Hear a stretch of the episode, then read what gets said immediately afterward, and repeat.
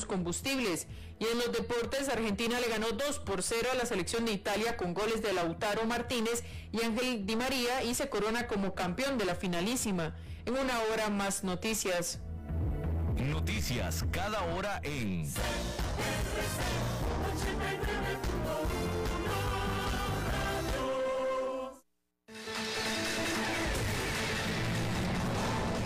Más noticias en nuestra web, crc891.com. Seguimos en Facebook, Instagram y Twitter como CRC891 Radio y en Telegram como Noticias CRC. Más noticias cada hora.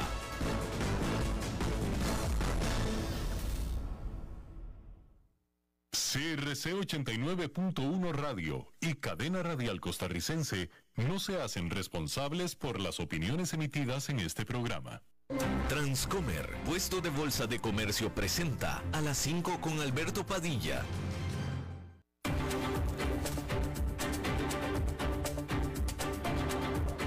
Inicia a las 5 con Alberto Padilla. Un programa diseñado con el objetivo de llevarte diariamente un tema de actualidad, acompañado siempre de reconocidos editorialistas, de lunes a viernes a las 5 de la tarde por CRC 89.1 Radio, a las 5 con Alberto Padilla. Hola, ¿qué tal? Saludos, bienvenidos. Muchísimas gracias por estarnos acompañando. Muchísimas gracias por estar ahí. Yo soy Alberto Padilla y le mando cálidos saludos desde la señal y las instalaciones de CRC 89.1 Radio en San José, Costa Rica, desde donde estamos transmitiendo a todo el mundo de habla hispana en Estados Unidos a través de Americano Media, Sirius XM, Radio, Satellite, Satellite Radio, Canal 153 para el resto del mundo de habla hispana estamos disponibles en vivo en Facebook Live, en la página de este programa, así como también estamos disponibles en el canal de YouTube de este programa y también estamos disponibles en podcast en las diferentes plataformas más importantes para ello. Apple Podcast, Google Podcast, Spotify y otras cinco importantes plataformas más. En esta ocasión, al otro lado de los cristales, tratando de controlar los incontrolables, me acompaña el señor David Guerrero y eh, la producción general de este programa, como siempre, poderosa desde Bogotá, Colombia, a cargo del señor Mauricio Sandoval. Hay que iniciar diciendo que la Unión, la Unión Europea acordó el financiar 38 mil millones de dólares en un plan de recuperación económica para Polonia pero solamente si Varsovia se compromete a reformar su sistema judicial.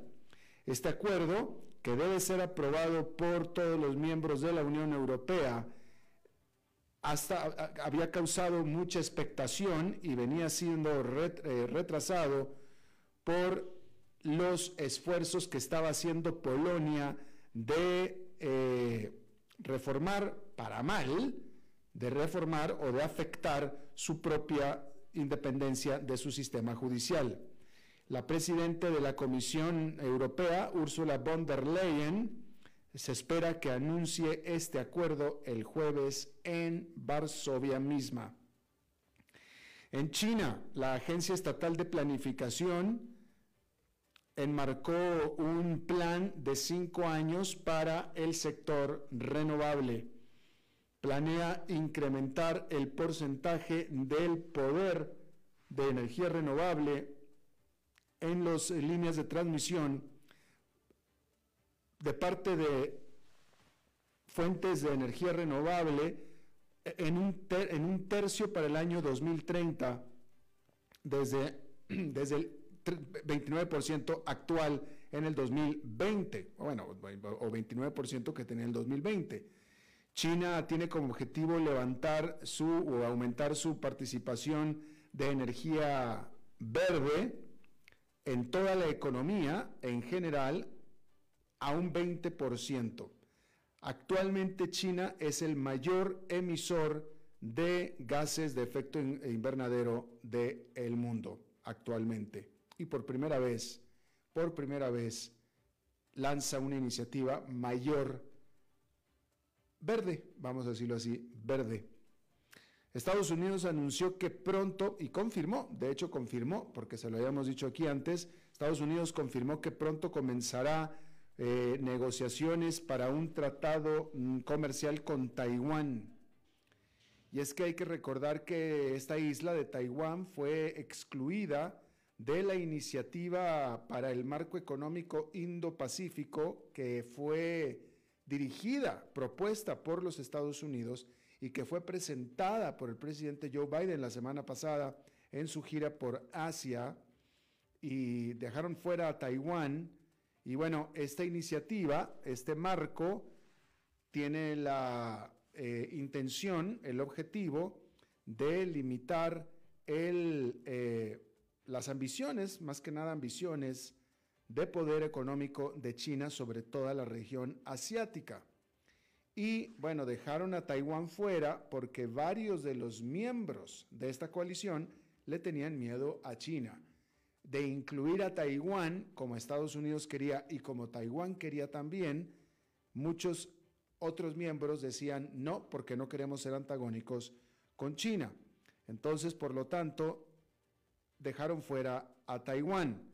Hay que recordar que China reclama como propia a Taiwán. Pero entonces, como compensación, Estados Unidos está negociando de manera bilateral su propio acuerdo comercial directamente con Taiwán, no dentro de este marco de eh, económico Indo-Pacífico. Ahí lo tiene usted. Y bueno, eh, los resultados preliminares de un referendo en Dinamarca muestran, demuestran que los daneses votaron decisivamente para adoptar las políticas de defensa de la Unión Europea. Eh, se han contado hasta que se escribió esta nota 55 de los 92 distritos electorales, o sea, casi dos tercios de los votos, y en estos la gran mayoría dice que eh, pues eso, que se quieren unir a las políticas de defensa de la Unión Europea. Hace 30 años que los daneses eligieron no estar en el marco de defensa de la Unión Europea. Sin embargo, por supuesto, la invasión de Rusia a Ucrania alteró cómo los países europeos ven y aprecian su seguridad al grado que ahora Finlandia y Suecia, que eran neutrales o se asumían neutrales, quieren, piden pertenecer a la OTAN. Y bueno, la número dos de Facebook, Sheryl Sandberg. La número dos de Meta, hay que recordar que Facebook se cambió el nombre a la Meta. Facebook ahora nada más es una plataforma de Meta. Y bueno, la número dos, Sheryl Sandberg, dijo que renunciará a su puesto después de 14 años en la empresa, ahora en la época de otoño de este, de este año.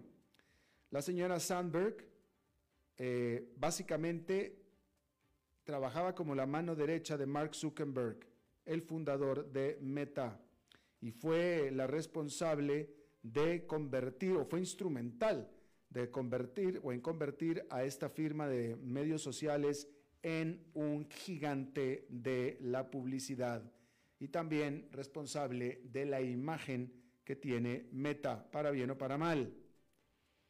No especificó qué es lo que va a hacer después de Meta, sin embargo, permanecerá en la junta directiva de Meta. Y ahora Javier Oliván, Actualmente el, eh, en inglés es el Chief Growth Officer. Eh, no hay un puesto en español para esta posición, pero sería el oficial en jefe de crecimiento. Esa es, la traducción literal, el oficial en jefe del crecimiento de la empresa, obviamente, eh, reemplazará a Sandberg. Y bueno, Zuckerberg había dicho de Sandberg, dijo que ella me enseñó cómo manejar a esta empresa. Ahí lo tiene usted. Y bueno, eh, hablando sobre la invasión de Rusia a Ucrania, hay que decir que las fuerzas rusas están ocupando cada vez mayores eh, eh, partes, zonas de la ciudad industrial de Severodonetsk en el este de Ucrania. La Armada ucraniana dijo que Rusia estaba bombardeando los alrededores con artillería pesada. El gobernador de Luhansk, esta provincia en el este de Ucrania, dijo que las fuerzas rusas eh, golpearon, atacaron con bombas un tanque lleno de ácido nítrico en una fábrica de la ciudad de Severdonetsk y los residentes tuvieron que ser llamados para que se quedaran en sus albergues para evitar consecuencias peores de esta situación. Estados Unidos proveerá a Ucrania, y esto eh, es importante porque Estados Unidos dijo que proveerá a Ucrania de misiles guiados de misiles guiados a precisión que pueden atacar a objetivos a casi 84 kilómetros de distancia como parte de un nuevo paquete de ayuda militar por 700 millones de dólares. Ahora, el compromiso de este paquete, este acuerdo para este paquete, se dio solamente después de que los más altos oficiales ucranianos hicieran el compromiso y aseguraran a los Estados Unidos que estos armamentos, que estos misiles, misiles no serán usados para atacar a objetivos dentro de Rusia. En una columna que escribió para el New York Times, el presidente Joe Biden dijo que él no quiere una guerra entre OTAN y Rusia o tampoco busca que salga del poder Vladimir Putin. Dijo que el objetivo de Estados Unidos es una Ucrania democrática e independiente con las maneras para defenderse a sí misma de mayores agresiones. Y Alemania suministrará a Ucrania su sistema de defensa aérea Iris-T, dijo el canciller Olaf Scholz, luego de las súplicas de Kiev y de los partidos de oposición alemanes para aumentar las entregas de armas pesadas.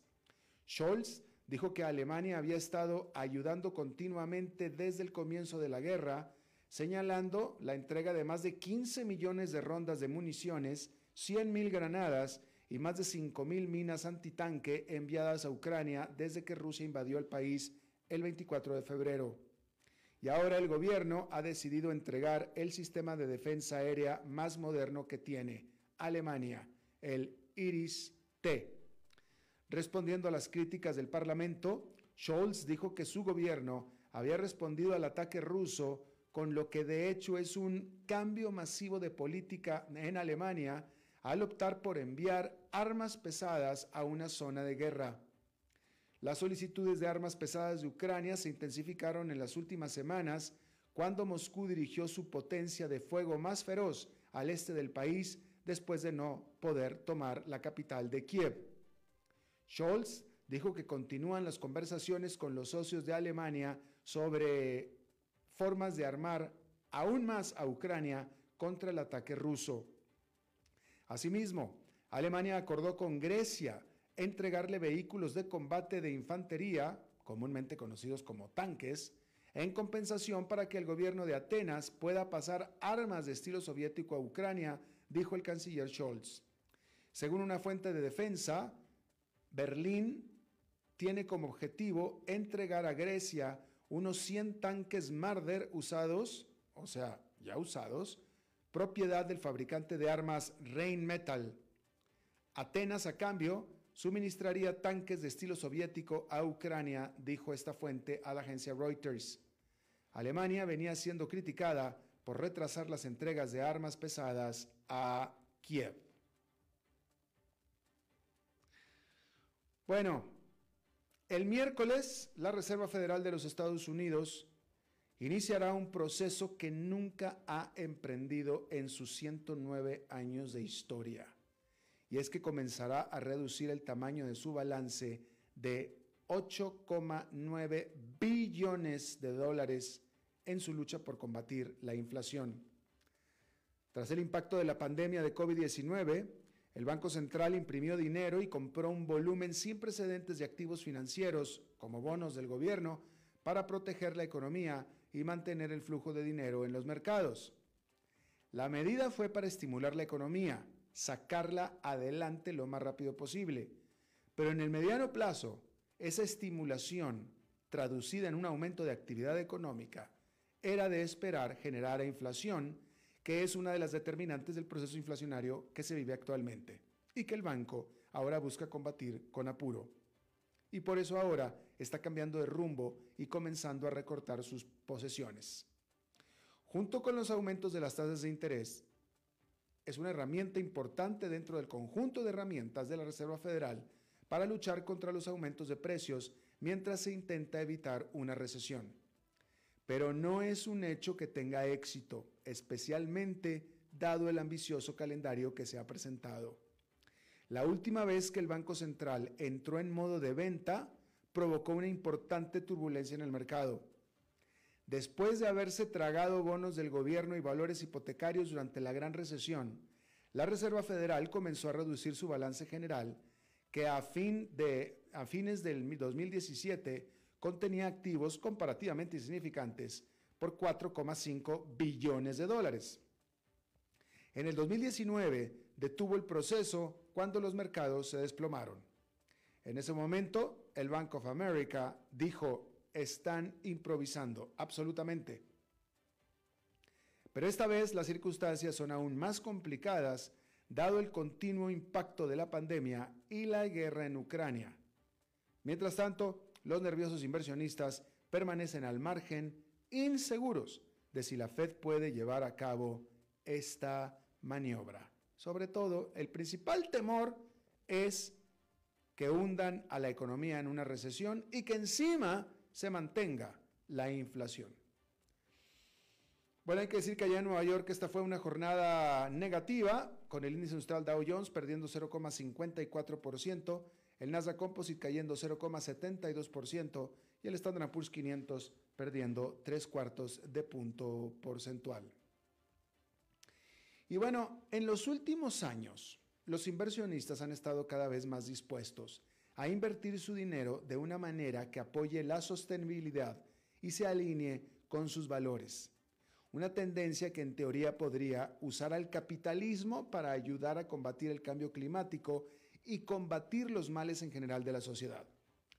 Pero el rápido crecimiento de estos portafolios que dan prioridad a los problemas ambientales, sociales y de gobernanza, o ESG por sus siglas en inglés, o ESG, ¿realmente, realmente ayudó a lograr estos objetivos? ¿O será que todo fue no más que una farsa al estar los bancos y los administradores de inversiones reempaquetando productos viejos y reetiquetándolos con verde para que se vean más deseables? Y es que la represión de los reguladores está obligando a la comunidad inversora a lidiar con estas cuestiones lo que genera incertidumbre sobre el futuro del fervor ESG de Wall Street. Resulta que los fiscales alemanes este martes allanaron al administrador de activos DWS y a la sede del Deutsche Bank, que es su propietario mayoritario, por acusaciones de lavado verde. DWS se enfrenta a investigaciones en ambos lados del Atlántico después de que un denunciante afirmara que había exagerado sus credenciales ecológicas y engañado a los inversionistas. Asoka Werman, el CEO de DWS, anunció su renuncia el miércoles. Esta redada se produjo solamente una semana después de que la Comisión de Bolsa y Valores de los Estados Unidos acusara a la División de Gestión de Inversiones del VNY Mellon, el Bank of New York Mellon, en español BNY Mellon, por falsas declaraciones y omisiones sobre sus procesos ESG. La SEC afirmó que entre julio del 2018 y septiembre del 2021, el BNY Mellon representó o dio a entender en varias declaraciones que ciertas inversiones se habían sometido a una revisión de calidad ESG, aunque no siempre fue así. BNY Mellon acordó pagar una multa de, uno, de 1.500 millones de dólares, 1.500 millones de dólares, pero no admitió ni negó los hallazgos, según la agencia. No solo son las demandas las que están afectando seriamente a ESG. El CEO de Tesla, Elon Musk, tuiteó recientemente que ESG es una estafa que ha sido armada por falsos guerreros de la justicia social. Esta crítica de Musk se produjo después de que Tesla fuera expulsado del destacado índice ESG del SP500. SP Dow Jones Índices dijo que la posesión o posición ESG del fabricante de automóviles eléctricos se vio afectada por las denuncias de discriminación racial y las malas condiciones laborales en su planta de fabricación en California. Musk no se considera un experto en ESG y tiene muchos críticos, pero la inclusión de ExxonMobil, la petrolera más grande del mundo, en las principales participaciones del índice SP sí que llamó la atención general. Los administradores de inversiones sostienen que el espíritu detrás de la inversión ESG no va a desaparecer, especialmente dada la urgencia de la crisis climática. Pero quizá esta actual revisión de cuentas, por no decir persecución, depurará y limpiará el sistema para que sea más ESG. Y bueno, hay que decir que a usted le gusta Stranger Things. David, sí, tú sí, ¿verdad? Tienes cara de que te gusta Stranger Things. Bueno, pues el mundo de Netflix puede estar patas arriba, pero Stranger Things sigue siendo muy popular. La última temporada de la serie de terror de ciencia ficción debutó este fin de semana con números récord, convirtiéndose en el mayor debut de Netflix para un programa de televisión en inglés. Netflix dijo que Stranger Things 4, volumen 1, registró 286,7 millones de horas vistas. Eso superó la segunda temporada de Bridgestone, Bridgestone, que generó 193 millones de horas vistas en marzo. No me critiques, eh, David, no sé hablar inglés, ¿qué quieres que te diga? No, no, no alcanzó la primaria para tanto. Y bueno, le decía yo que eh, Netflix agregó que el debut fue la primera temporada en alcanzar el número uno en 83 países, estableciendo otro récord más. Stranger Things 4 también alcanzó el top 10 en los 93 países que rastrea la compañía. Y esta definitivamente es una buena noticia para Netflix, que por lo demás está teniendo un terrible año. En abril, la compañía informó que perdió suscriptores por primera vez en más de una década. La noticia conmocionó a Wall Street y provocó el desplome de las acciones.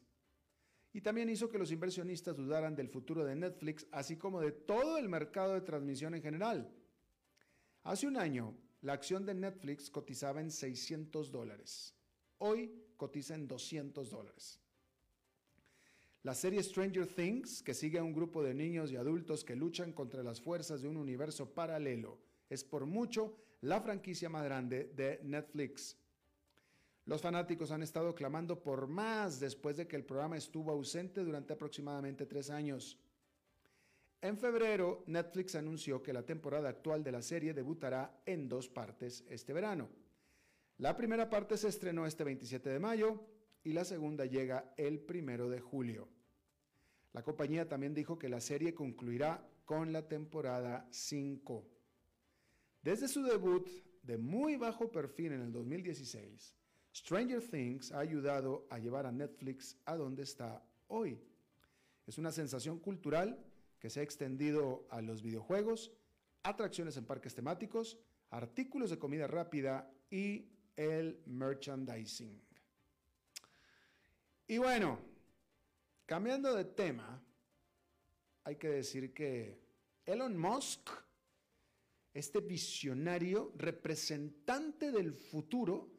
Cuando yo le hablo de Elon Musk, que es el hombre más rico del mundo, fundador de Tesla, la compañía más grande de vehículos eléctricos, fundador de SpaceX, esta empresa aeroespacial, cuando yo hablo de Elon Musk, prácticamente uno está hablando de modernidad, uno está hablando de tecnología, uno está hablando de avant-garde, ¿no?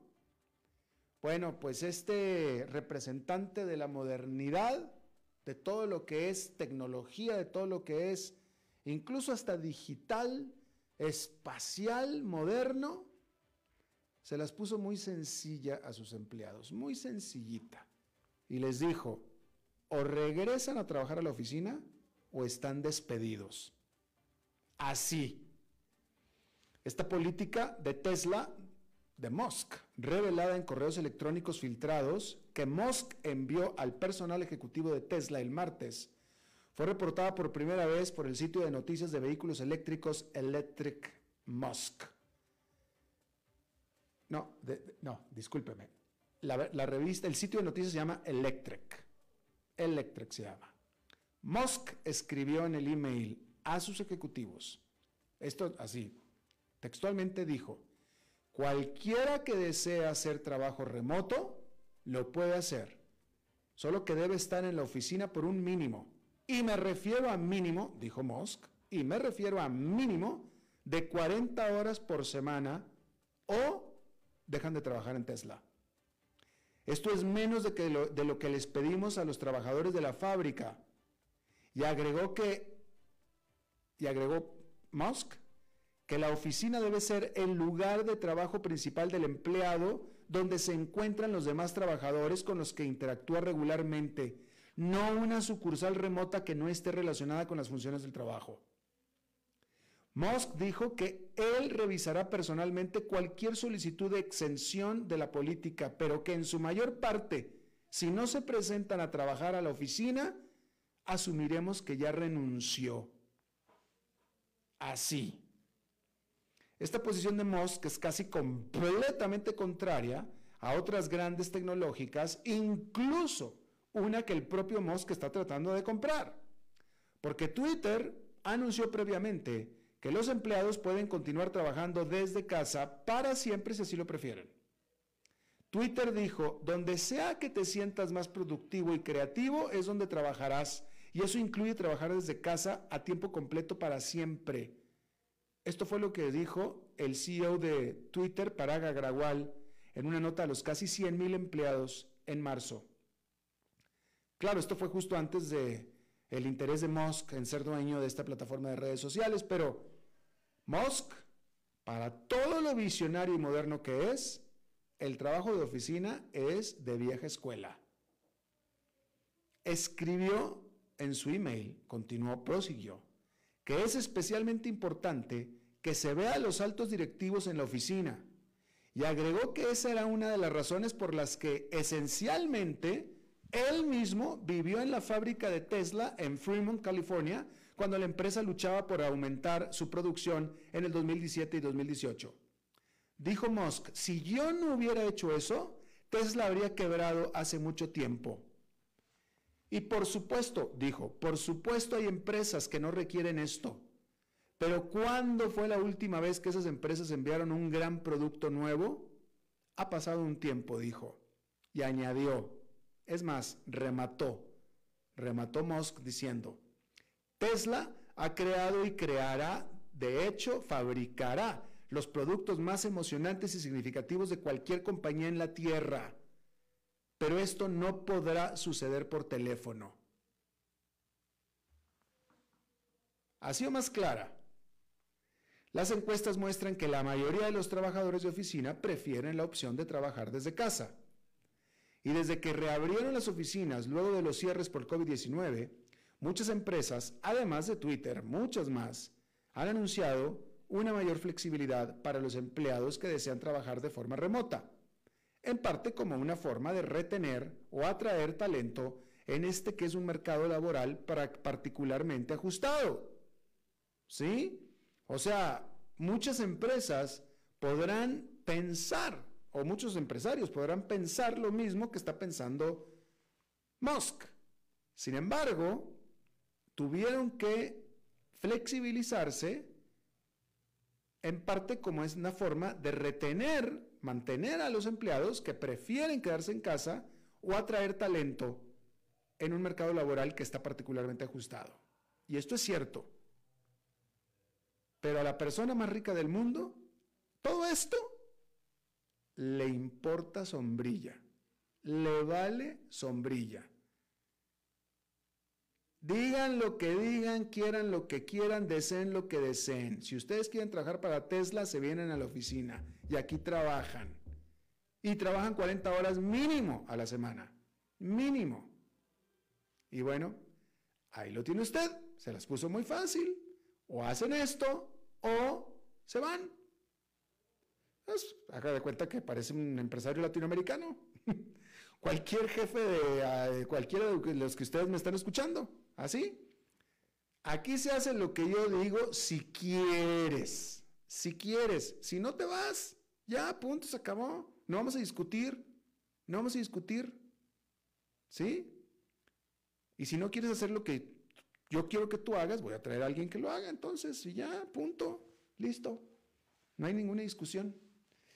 Bueno, pues ahí está. Vamos a hacer una pausa y regresamos con nuestra entrevista de hoy a las 5 con Alberto Padilla por CRC 89.1 Radio. Hey, vos. Sí, este mensaje es para vos. ¿Cuánto dinero tenés en el banco?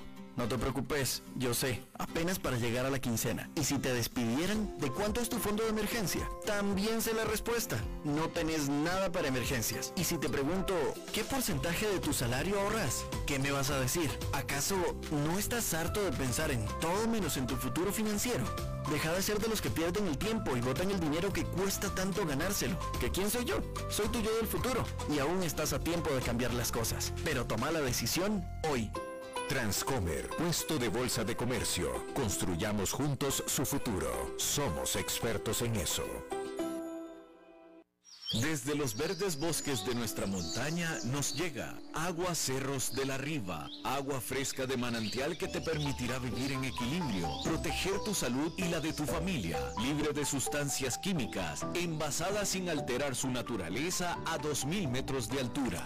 Agua cerros de la riva, naturalmente neutral. Búscanos como cerrosdelariva.gmail.com. Llámanos al 8374 3229. Cerros de la Riva, Live Spring Water.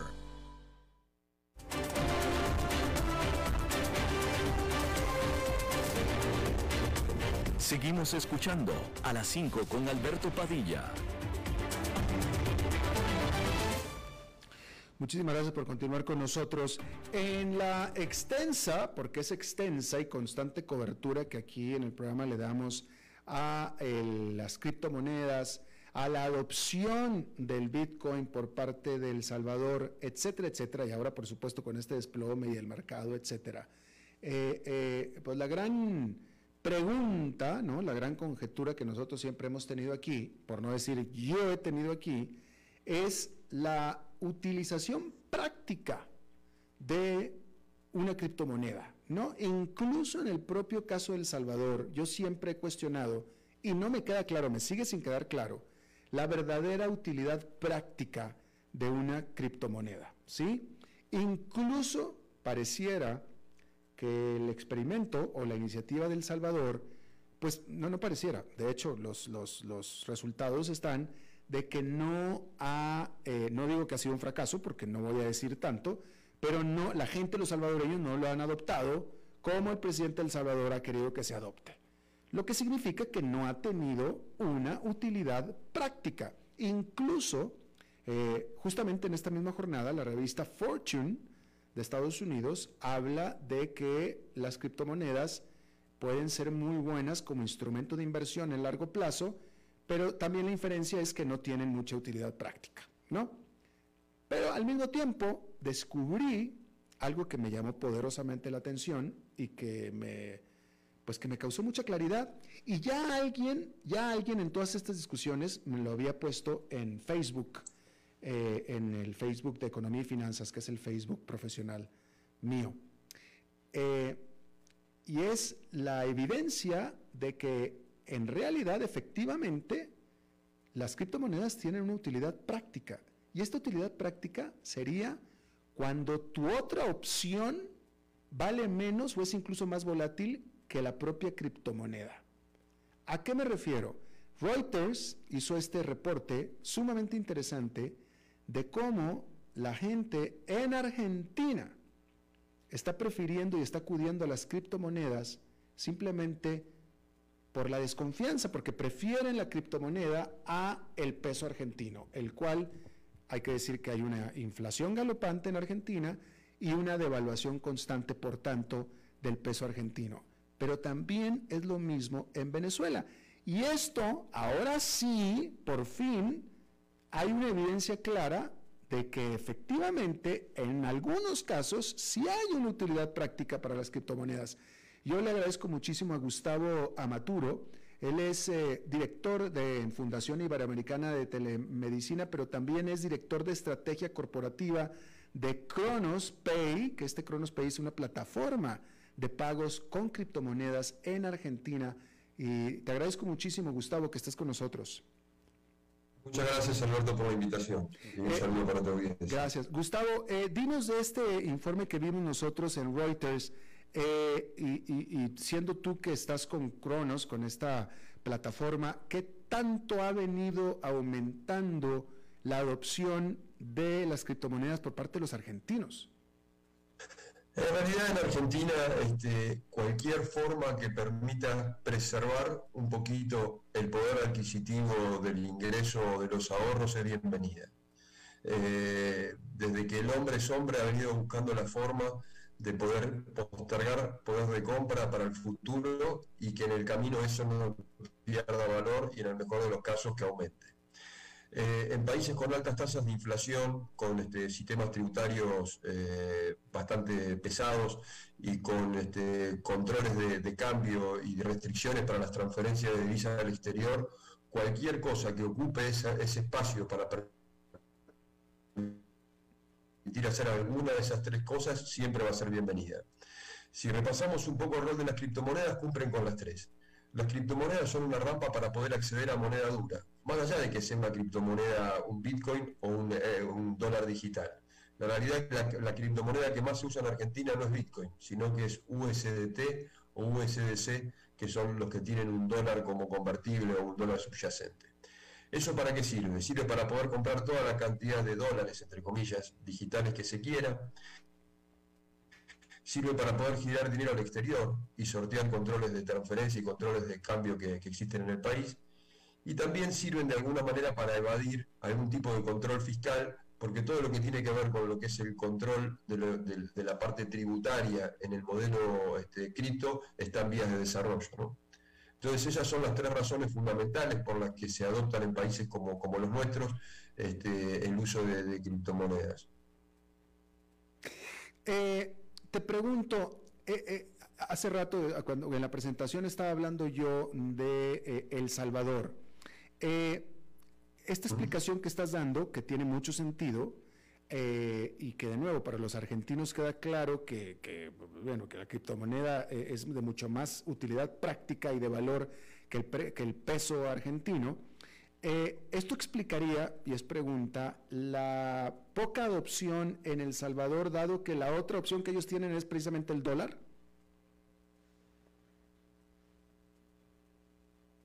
Totalmente. La competencia en El Salvador es, este, la moneda más dura del mundo, con lo cual era, difícil que, se aceptara. Eh, hay un tema fundamental. Cuando hablamos de criptomoneda, en realidad lo que estamos hablando es de una forma de procesar transferencias de poder de compra. Digamos, un billete físico, eh, un billete de papel, es una manera de poder transferir poder adquisitivo. Cuando yo te entrego un papel, te estoy dando la posibilidad de que puedas comprar con ese papel algo, un bien o un servicio. Lo mismo pasa con una transferencia bancaria. Una criptomoneda también es una manera de transferir poder de compra y ese tal vez sea su principal rol en el mundo. Ahora, cuando existen situaciones donde el modelo vigente es muy bueno, no es necesario recurrir a un modelo alternativo. Y eso es lo que le está pasando a El Salvador. El Salvador tiene un modelo tercerizado, la realidad es que tiene un modelo tercerizado en el dólar, este, digamos, El Salvador carece de la posibilidad de hacer política monetaria y adoptó como alternativa un modelo que también le quita la posibilidad de hacer política monetaria. Este, con lo cual, digamos, el gran mérito de El Salvador, que tiene, que no es menor, es demostrar que en un periodo digital, no hablemos de Bitcoin, se puede inventar una moneda digital en un país donde la infraestructura de telecomunicaciones no es de las mejores, donde el acceso de la gente a smartphones y a teléfonos sofisticados para tener wallets tampoco era de las más altas de la región. Pero aún así han hecho un esfuerzo enorme y en muy, poco tiempo han conseguido implementarlo. Ahora, hay algunos errores conceptuales, como que el Bitcoin no es estable, este, como que la red consume mucha energía, eh, este, hay, temas que tienen que ver con que son los que hacen que no sea el más adoptado y que la mayoría de la gente que recibió dólares en las buenas del Salvador hayan gastado los 30 dólares en Bitcoin que le regaló el gobierno y, las haya usado muy poco más. Estamos con Gustavo Amaturo, él es director de estrategia corporativa de la plataforma de pagos en criptomonedas Cronos desde Argentina. Eh, Gustavo, eh, eh, muy revelador este informe que leí y muy, revelador esta entrevista contigo, porque de nuevo, para mí ya por fin me da algo concreto de una utilidad práctica para las criptomonedas como no sea exclusivamente la especulación. que justamente la revista Fortune, te decía yo, que está diciendo en su edición en línea justamente también este día porque seguramente tampoco ellos estaban al tanto de la verdadera utilidad práctica o, de que efectivamente eh, existen eh, eh, utilidades prácticas para las criptomonedas en situaciones bastante particulares como la de Argentina. ¿Tú nos pudieras dar una idea de qué tan rápido está avanzando la adopción de las criptomonedas como método de pago para los argentinos? Sigue siendo lenta, sigue siendo marginal, eh, em, justamente por algunas cuestiones de, errores conceptuales, de pensar que es este, algo eh, meramente especulativo o que este, tiene que ver con, una economía informal o que, o que linda con lo ilegal.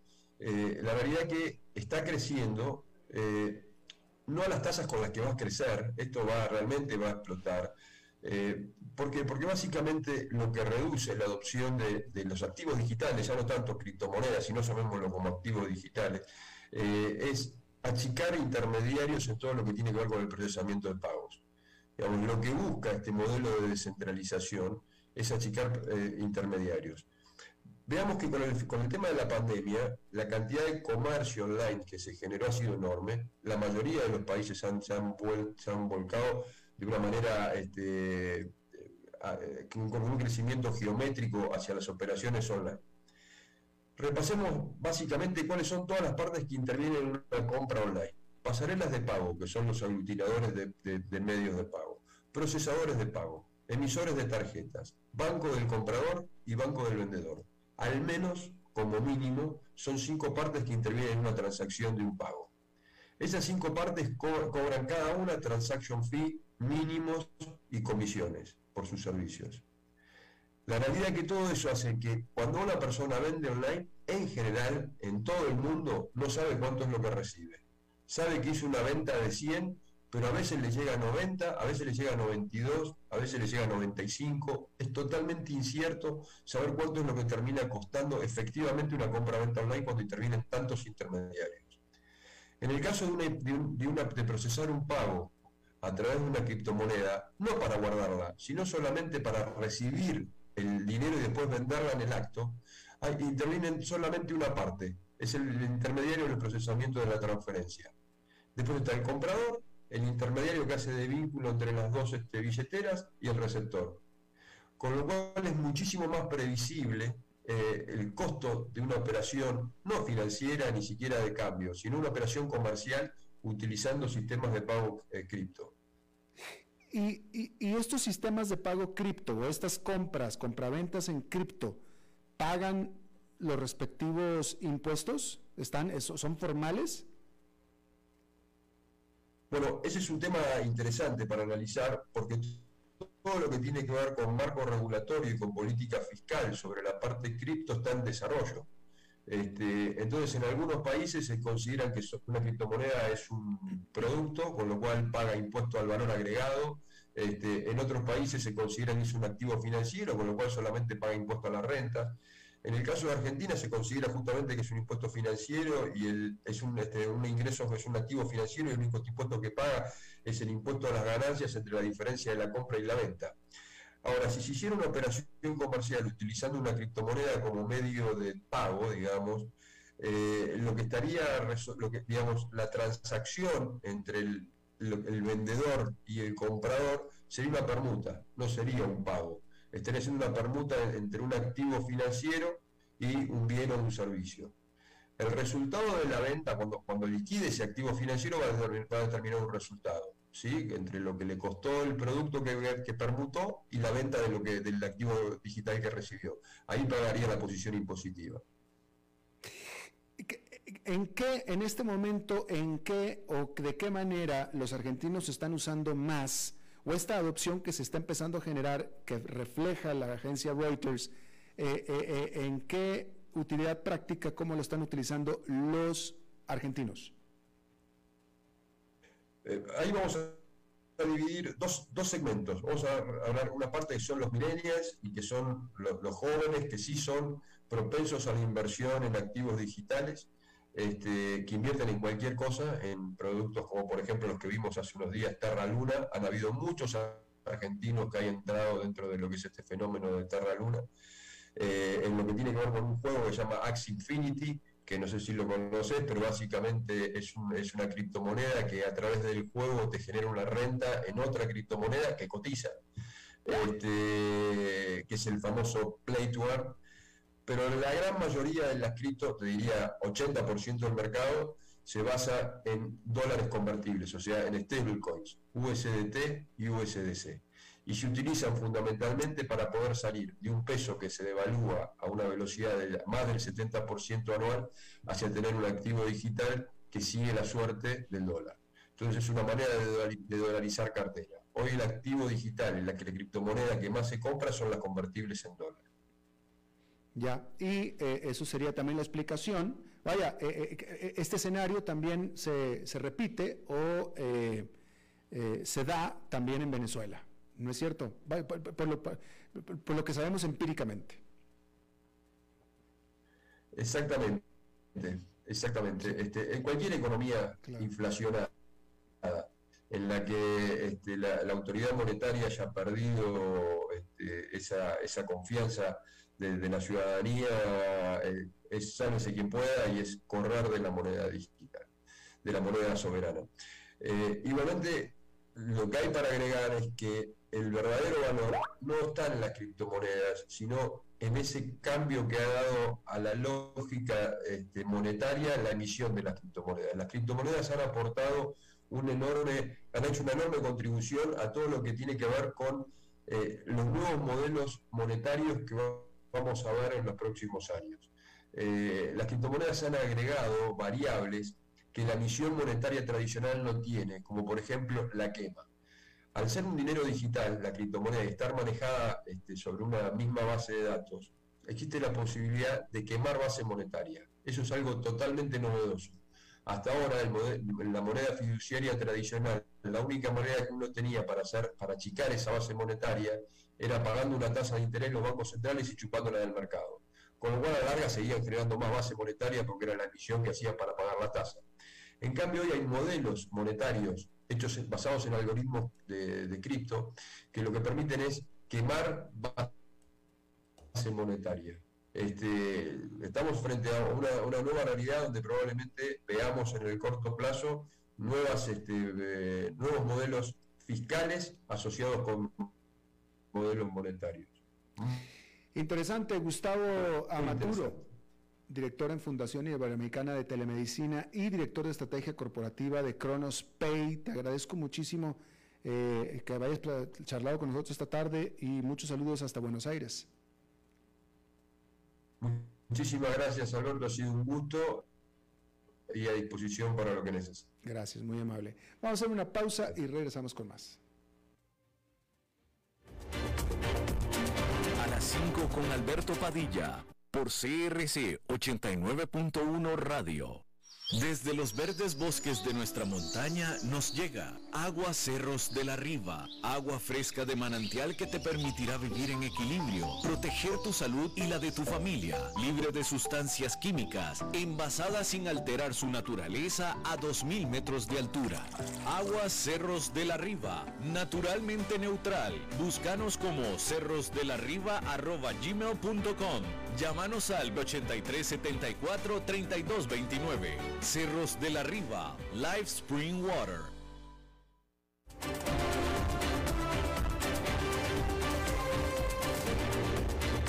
Seguimos escuchando a las 5 con Alberto Padilla.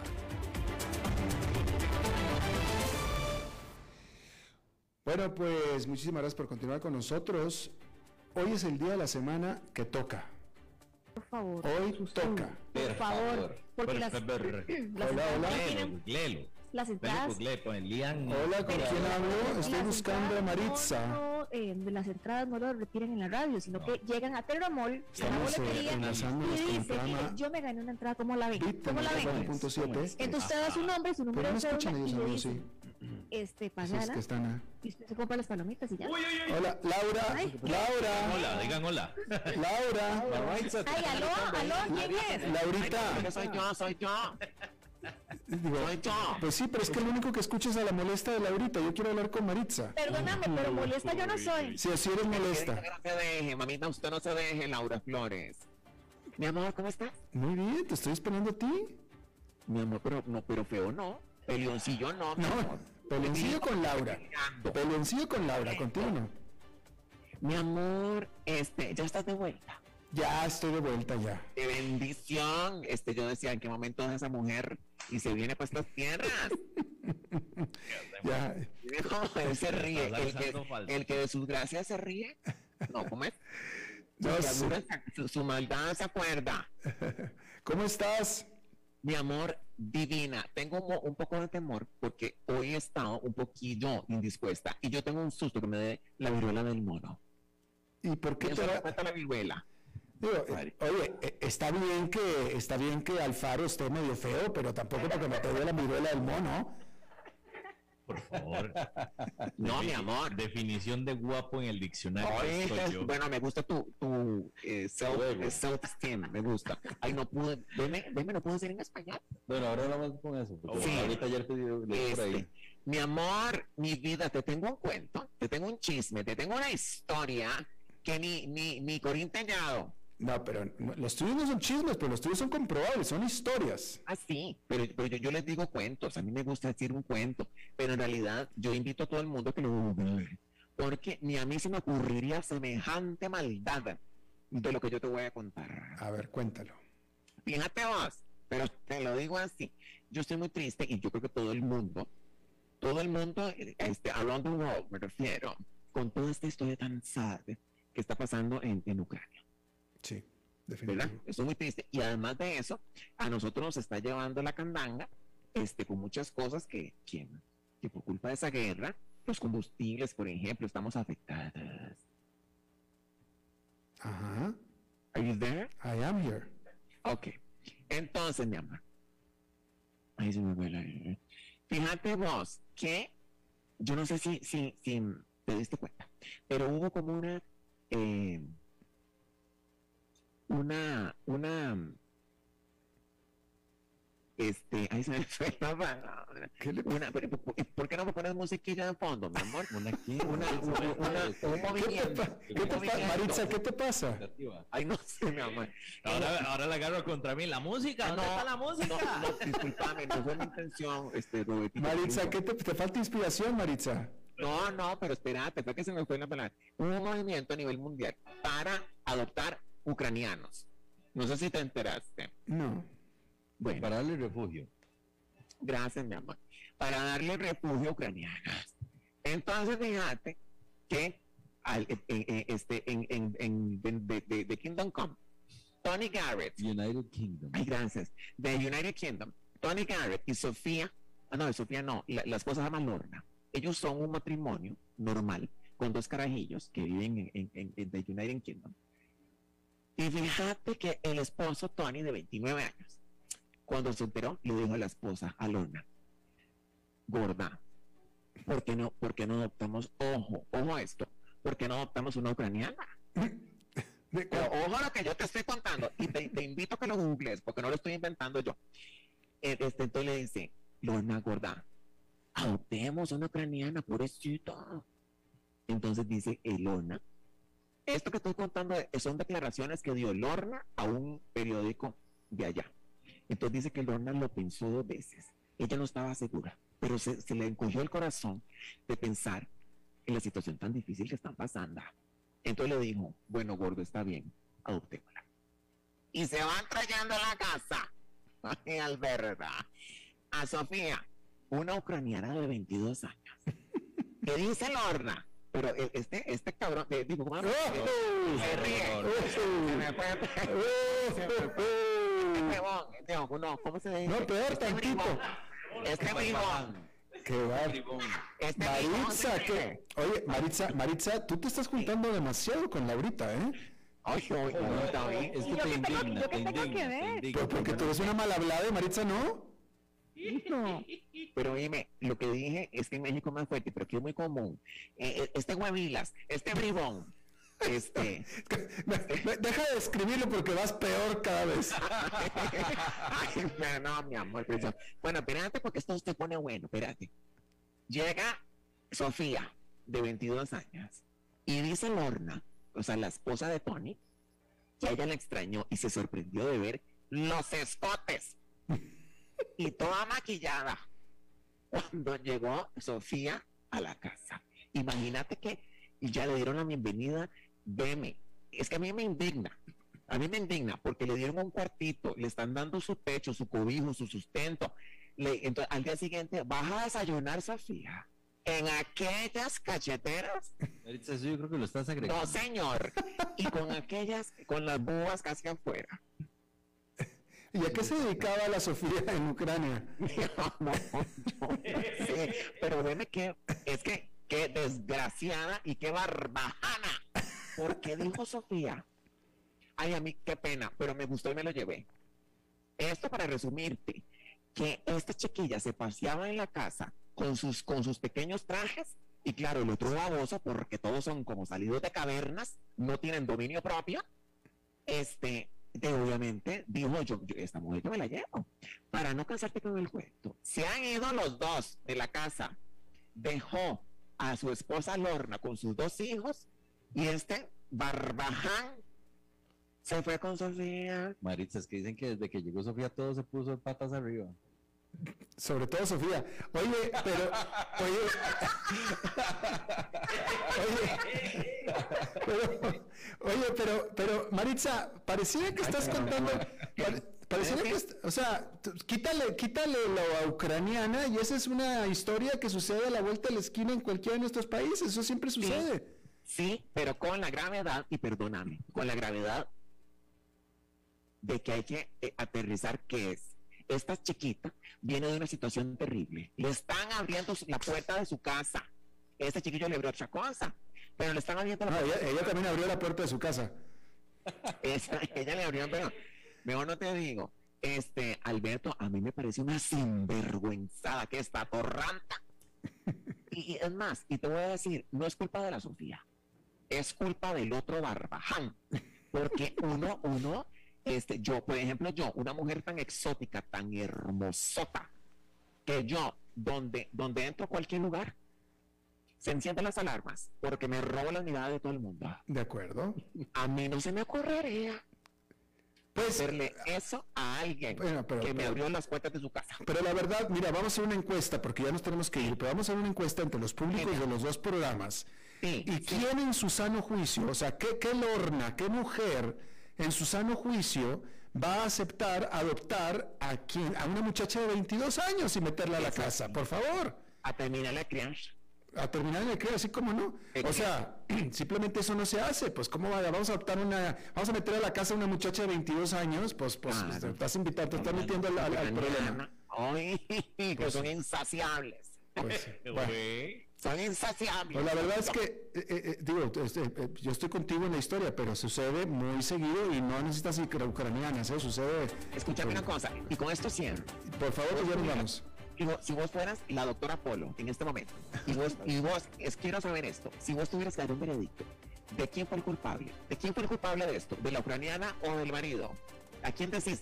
Este, De la lorna que lo permitió, De la esposa. de la pero esposa. ¿por qué siempre la mujer es la culpable? Bueno, ok, bueno, ahí lo dejamos, en, lo dejamos en debate para el público. Gracias, Maritza. Chao, chao, chao. Bueno, eso es todo lo que tenemos. Muchísimas gracias por habernos acompañado. Nos encontramos en 23 horas. Que la pasen muy bien. A las 5 con Alberto Padilla fue traído a ustedes por Transcomer, puesto de bolsa de comercio. Construyamos